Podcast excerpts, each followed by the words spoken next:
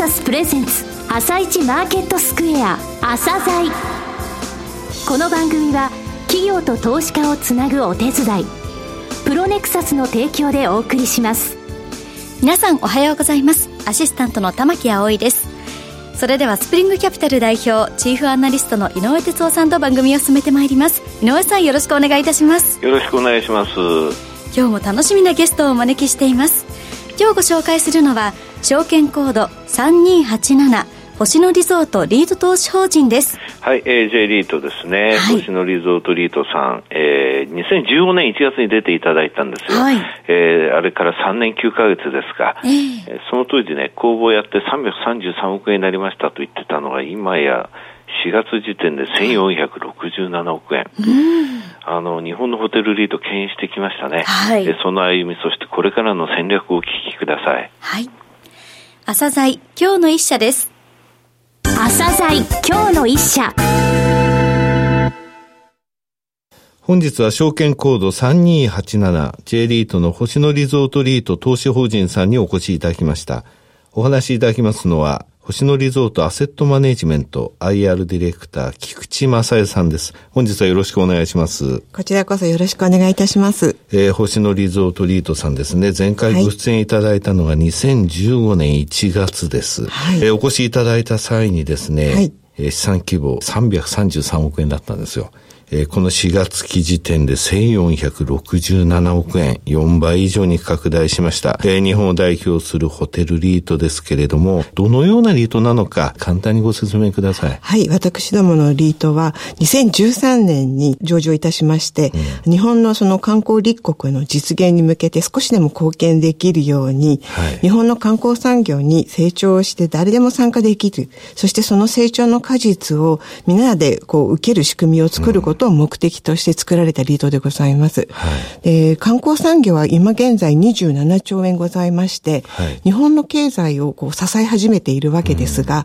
私どもは星野リゾートという、うん、その104年の歴史を持つ、あの、老舗企業であり、ホテル、旅館、それからまあ、それらの付帯施設の運営について、高い専門性を持つオペレーターを持っております。はい、で、そのノウハウと、そのグループの運営力を最大限に活用することで、上場からの10期経ちますが、はい、資産規模が約10倍になりまして、うん、分配金も安定した運用をしておりまして、そういったそういったコントロールをしております。スポンサー会社である星野リゾート104年の歴史。はい。えー、この運営力っていうものが存分に生かされたリートだっていうことですね。さて、インバウンドの訪日外国人数ですね、はい、この増加はニュースで伝わっています。現在のこれどういうふうにご覧になってます、ね、今申し上げました通り、はい、日本の観光マーケットのは大体27兆円ございまして、うんはい、その8割を日本人の消費であの、賄われていて、これは結構安定してるんです。日本人の国内旅行、ね、はい、そうです。はい、それが80%なんですね、はい、で、それ以外、あの、徐々に成長させている要因は、インバウンドの、いわゆる訪日外国人と言われる人たちで、はい、去年のデータですと、2869万人に及びます、はいうん、これはもう本当に年々上がってきて、ここ数年ですね、非常に上がってきております。で、2020年になりますと、4000万人っていう予測が、えー立てられておりまして、はい、で、彼らはもちろんそのゴールデンラインと呼ばれる東京、箱根、富士、京都、はい、大阪っていうまあ五大都市、伝統的にそういったところを回ると言われていますが、やはりこれだけ増えてまいりますと、リピーターっていう形でいらっしゃる方々も多くなってまいりまして、はい、で、その、例えば広島でありますとか、うん、北海道、沖縄、福岡など、い、わゆるこの日本の地方っていうところにどんどん行っている。なので私どもは、その来る方の旅のスタイルの部分分だけあるというふうに考えておりまして、はいうん、リゾートのみならず、温泉旅館であるとか、特に最近大きいものは都市観光っていうカテゴリーが今成長しておりますけれども、はい、そういったところにこう投資をしていくっていうことが、あの、重要だというふうに考えています。はい。今、リゾート、温泉、そして都市観光。はい。えー、この3つのカテゴリーですね。はい、これをすべて投資されているというお話がありましたが、はい、現在のポートフォリオの状況ですね。はい、こちらについてお話しください。はい。今現在私どものあの取得価格、いわゆる資産規模は1467億円というふうに申し上げましたけれども、はい、これはもう北海道から九州、沖縄までいろいろふうに分散されておりまして、これは2つポイントがあると思っているんですが、はい、1つはリスクの分散という、要は災害とかに対するリスク分散というのもございますが、今さっき申し上げた、その日本人のみならず、海外のえー、旅行者が地方にどんどん行っているという、はい、いわいわゆるその地域創生という言葉がございますよね。うん、あの形を考えますと、やはりどんどんその地域に分散させていくというのはとても重要だと思っておりまして、で、私どもがあの目指すところは全方位型、つまりリゾートもあれば、リゾートの中でもラグジュアリーなリゾートもあれば、うん、そのファミリーとかカップル向けのリゾートもございますし、はい、それからもも日本を代表する温泉旅館とか都市観光といったように、そういったものに対する投資をくまなくするっていう方向に、まあ、なっております。はい全国分散ということですね。はい、受け皿としてもということですが、はい、ホテルの名前、はい、としてですね、はい、この、えー、リートの中に入ってる、えー、リートのホテルの名前ですね、はい、具体的に教えていただけますかね？はい。あの、星野リゾートが、あの、直接運営している物件といたしましては、星野屋軽井沢、星野屋京都というようなものをはじめとする、星野屋のブランドが4物件、それからリゾナーレという、まあ、ファミリーとかカップルが、うん、えー、行く西洋型のリゾートが、えー、2物件、それから、海松本とか海、えー、出雲のような、その温泉旅館を代表する名前なんですが、うん、海が8物件、はい、それ以外に、えー、ANA クラウンプラザ4物件ですとか、ハイアットリージェンシー大阪など、えー、含めまして全部で56物件がポートフォリオとして今私どもが保有しているおるということです。はい、星野京都っていうのは世界で唯一の木造でリートに入っていた物件でしたよね。はい。もうそれはは、もう、もともとはその木造の物件がリートになるなんてっていうふうにこう、うね、もう多くの方々が思われておりましたが、建物の価値もそうなんですが、すね、やっぱり中身を含めた価値ということを考えて、やれたもういい、あの、我々にとっては、経験でございました。さて、そういったところでいきますとね、2016年3月に旭川グランドホテル、取得されましたよね。はい、これが面白い物件になりましたね。そうですね。はい、面白いで主ではないんですが、おもてなしの主なんでございます。OMO で主っていう名前なんですよね。こちらの方は、その、今年の4月28日にリブランドいたしまして、はい、やっぱり都市観光っていうことを考えたときに、ビジネスホテルとかに泊まってる方が非常に多いっていうのが調査の結果で分かりまして、うんね、まあその方々に大きなこう不満はなかったんでございますが、はい、ただ、どうせ都市を遊んでいただくんであれば、うん、丸ごとその都市をリゾートとして見なしたときに、それをこう、後ろからこうバックアップできるような、はい、あの、ホテルは作れないかということで、うん、街を案内するスタッフがいるというような、はい、ちょっと私どもとしても初めてのブランドなんですが、はい、そういったこう、物件でございますね。一階のフロント周りが全然違いますよね。基地のような感じになってますね。うん、すね星野リゾート、オモセブン旭川。はい、よろしいんですか、はい、そうです。この数字が私たち、星野リゾートが、うん、あの、提供する、こうおもてなしの数を表すんですね。ああ、はい。はいで、セブンは結構多い方なんです。はい。なるほど、そういうことなんですね。えー、さて、菊池さんはですね、はい、リートの世界にいらっしゃったというわけでありませんよね。はい、そうなんです、実は。星野屋京都、星野屋軽井沢、そしてあの温泉が出て話題となった星野屋東京。はい。えー、この総支配人を歴任されたわけですが、はい、菊池さんの考えるスポンサー会社である星野リゾートの特徴、魅力、世界で一番語れる方だと思いますので、お話しいただければと思います。ございませんけれども、はい、星野リゾートという会社は、やはり旅のニーズっていうことをとても大事にします。はい、で、それをまるでそのマーケティングの教科書のようにですね、うん、きっちりとその調べて実施するっていうことを綿密にやる企業だなと思っておりまして、はい、まあ、いわゆるお客様の満足度が最も重要。うん、お客様の満足度があるかあれば収益が上がるっていうことが分かっておりまして、だからその、例えば都市観光にしても、あの、寝るだけではないっていうところを新しく加えることで、はい、その箱型のビルのタイプのホテルが内装も全部全部変えまして、はい、そのお客様にとって都市観光を行ってらっっしゃいっていうような感じで、はい、えー、押せるようなホテルができたり、うん、私乗りました、やっぱり星のやは、やっぱりラグジュアリーリゾートでございますので、そう、ねうん、そういったお客様のニーズを体験として、ライフスタイルと体験っていう言葉が一番ぴったりくるかなとは思うんですが、うん、そういったことを提供できる、魅力を提供する会社だと思います。すね、確か星のや軽井沢さんでしたっけ、はい、2泊しないと泊まれないっていう。そうなんですね。それは2泊しなければならないというよりも、2泊しないと体験できないということなんですね。はい。はい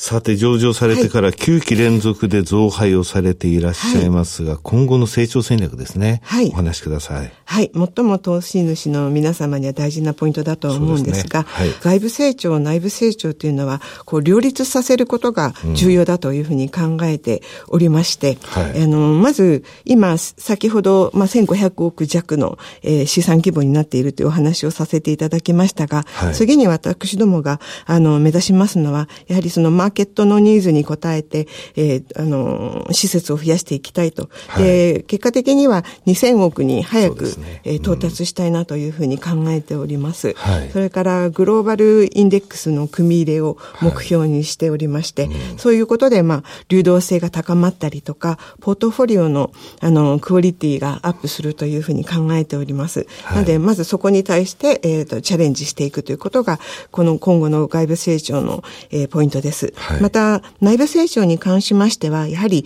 分配金に関わるところですので、はい、賃料がポイントになりますが、はい、そこに関しましては、やはりその星野リゾートというオペレーターの今までの経験、うん、それから実績を、えーあの、大いに、えー、利用いたしまして、計画的な改装、つまりこの改装というのは魅力投資なんですね。なるほど。はい。うん、それをすることで、あの、客室の稼働率と、はい、えー、平均、あの、客室単価を上げていくことで、はい、レブパーの最大化を目指して、賃料の増加っていう構造を今、実際も作り上げておりますし、はい、それはもう確実に、あの、計画を立ててやっていくという、これはもう地道なんですけれども、これが、最も有効だと思っているので、その二つをやっていきたいなというふうに考えております。後半の部分が分配金の安定的な向上にそのままつながるってことですね。はい、はい、でございます。はい最後になりましたが、リスナーに向けて一言お願いします。はい、私どもは、あの、日本の観光に投資することで、投資主の、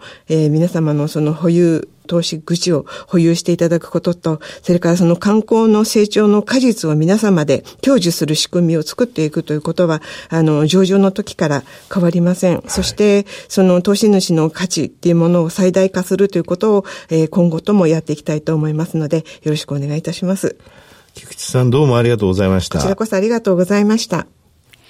今日の一社、星野リゾートリート投資法人をご紹介しました。さらに井上さんにお話しいただきます。はい、えー、まずあの、星野屋軽井沢さんですね。はい、私、あの、連泊しないと、えー、泊まれないみたいなことを申し上げましたが、えーはい、あの、シーズンによってはですね、一泊でも予約受け付けてるということでした。はい、それから今月15日ですね、はい、えー、格上げ行われたんですよ。えー、えー、JCR ですね、はい、えー、日本格付け研究所が、これまで A マイナスの安定的だったものを A マイナスのポジティブはい、ポジティブってことは、えこのままいけば格上げですよということですね、そういう状態になったということですね、はい、えー、立派に大きくなってきましたけれども、うん、インバウンドの数字、えー、2020年4000万人になるかもしれない、去年は2869万人って言ってますけどね、はい、2869万人ってちょうどね、イタリアのベニスの1年間と同じなんですよ。へまだまだいけるんですよ。ベニス、まだまだ。ベニス5回行かないでしょ。そうですよね。ただ日本の5大都市に1回ずつ行くなんて軽いことだよね。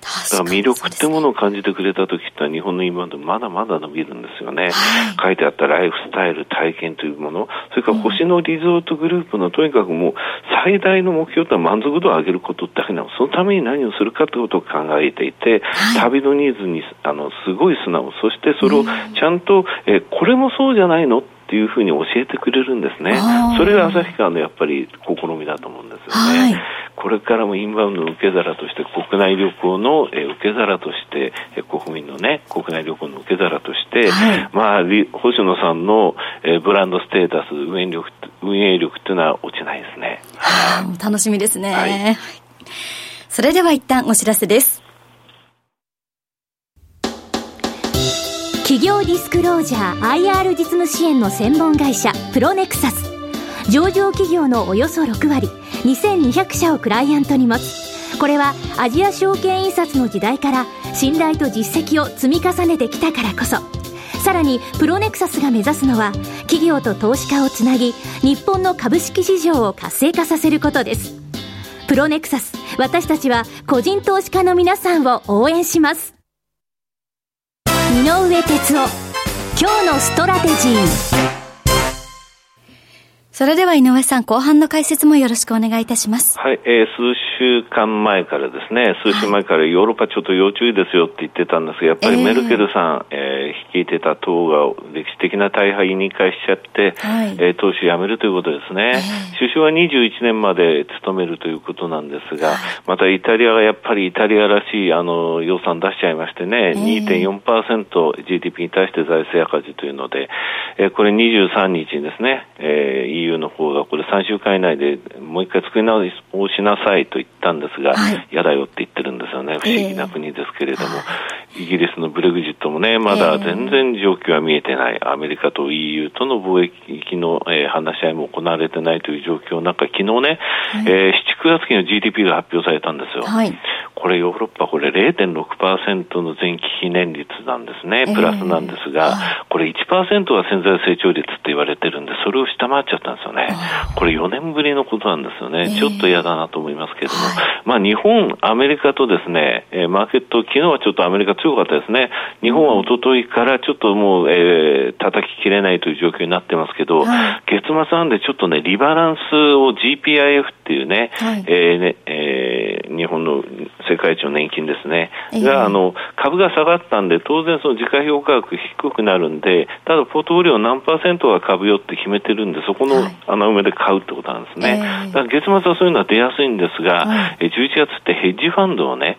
実はあの決算期なんで、去年も全然11月3末日って理由ないので、えー、ダウはえー、年間で2番目に高い上昇率になったんですよ、えー、これヘッジファンドでお金入ってきたから買われたわけなんですね、はい、それで株買わなきゃいけない。だこの11月にヘッジファンドにお金が入るか出てくかって考えると、ちょっと怖いなという気もするんで、はい、えー、リスクパリティ運用って言いましてね、ちょっとあのボラティティ高まると、えー、売られる運用があるんですその資産を下げるっていうね、その余波がこの10月を受けて、えー、11月出る可能性もあるので、まだそのなんていうか、ここからぐいぐい上がるぞっていう感じにはならないかな。テクニカル的にも2万2800円ぐらいのところはちょっと、えー、上値として意識される、そういったテクニカルの数字も出てきてるんですよね。はいそういったところを考えると、まだあのブレーキとアクセル両方、えー、足を置きながら、ちょっと短期的なね、えー、売り買いをせざるを得ないという状況は続くかなというふうに思ってますよね。はい、まだ、あの、日本でいうとね、あの、アメリカもそうですけど、バリエーション的にはかなり安いよというふうに言われてますが、えー、あただ、この、えー、10月の下げって本当不思議だったんでね、だってに27年ぶりの高値と、終わってみたら昨年の末より安いという状況なんだから、日経平均。えー、こういった中、アベノミクス相場が始まって一番月利でマイナス幅が大きかったことを経験して、はい、来月、まあ、ちょっと上昇してもそれ自立反発的なところなんで、うん、アクセルとブレーキ両方に足を置いといてっていう状況ですね。はい、わかりました。井上さん、本日もありがとうございました。また来週もよろしくお願いいたします。この後は東京市場の寄り付き。朝鮮この番組は企業と投資家をつなぐお手伝いプロネクサスの提供でお送りしました。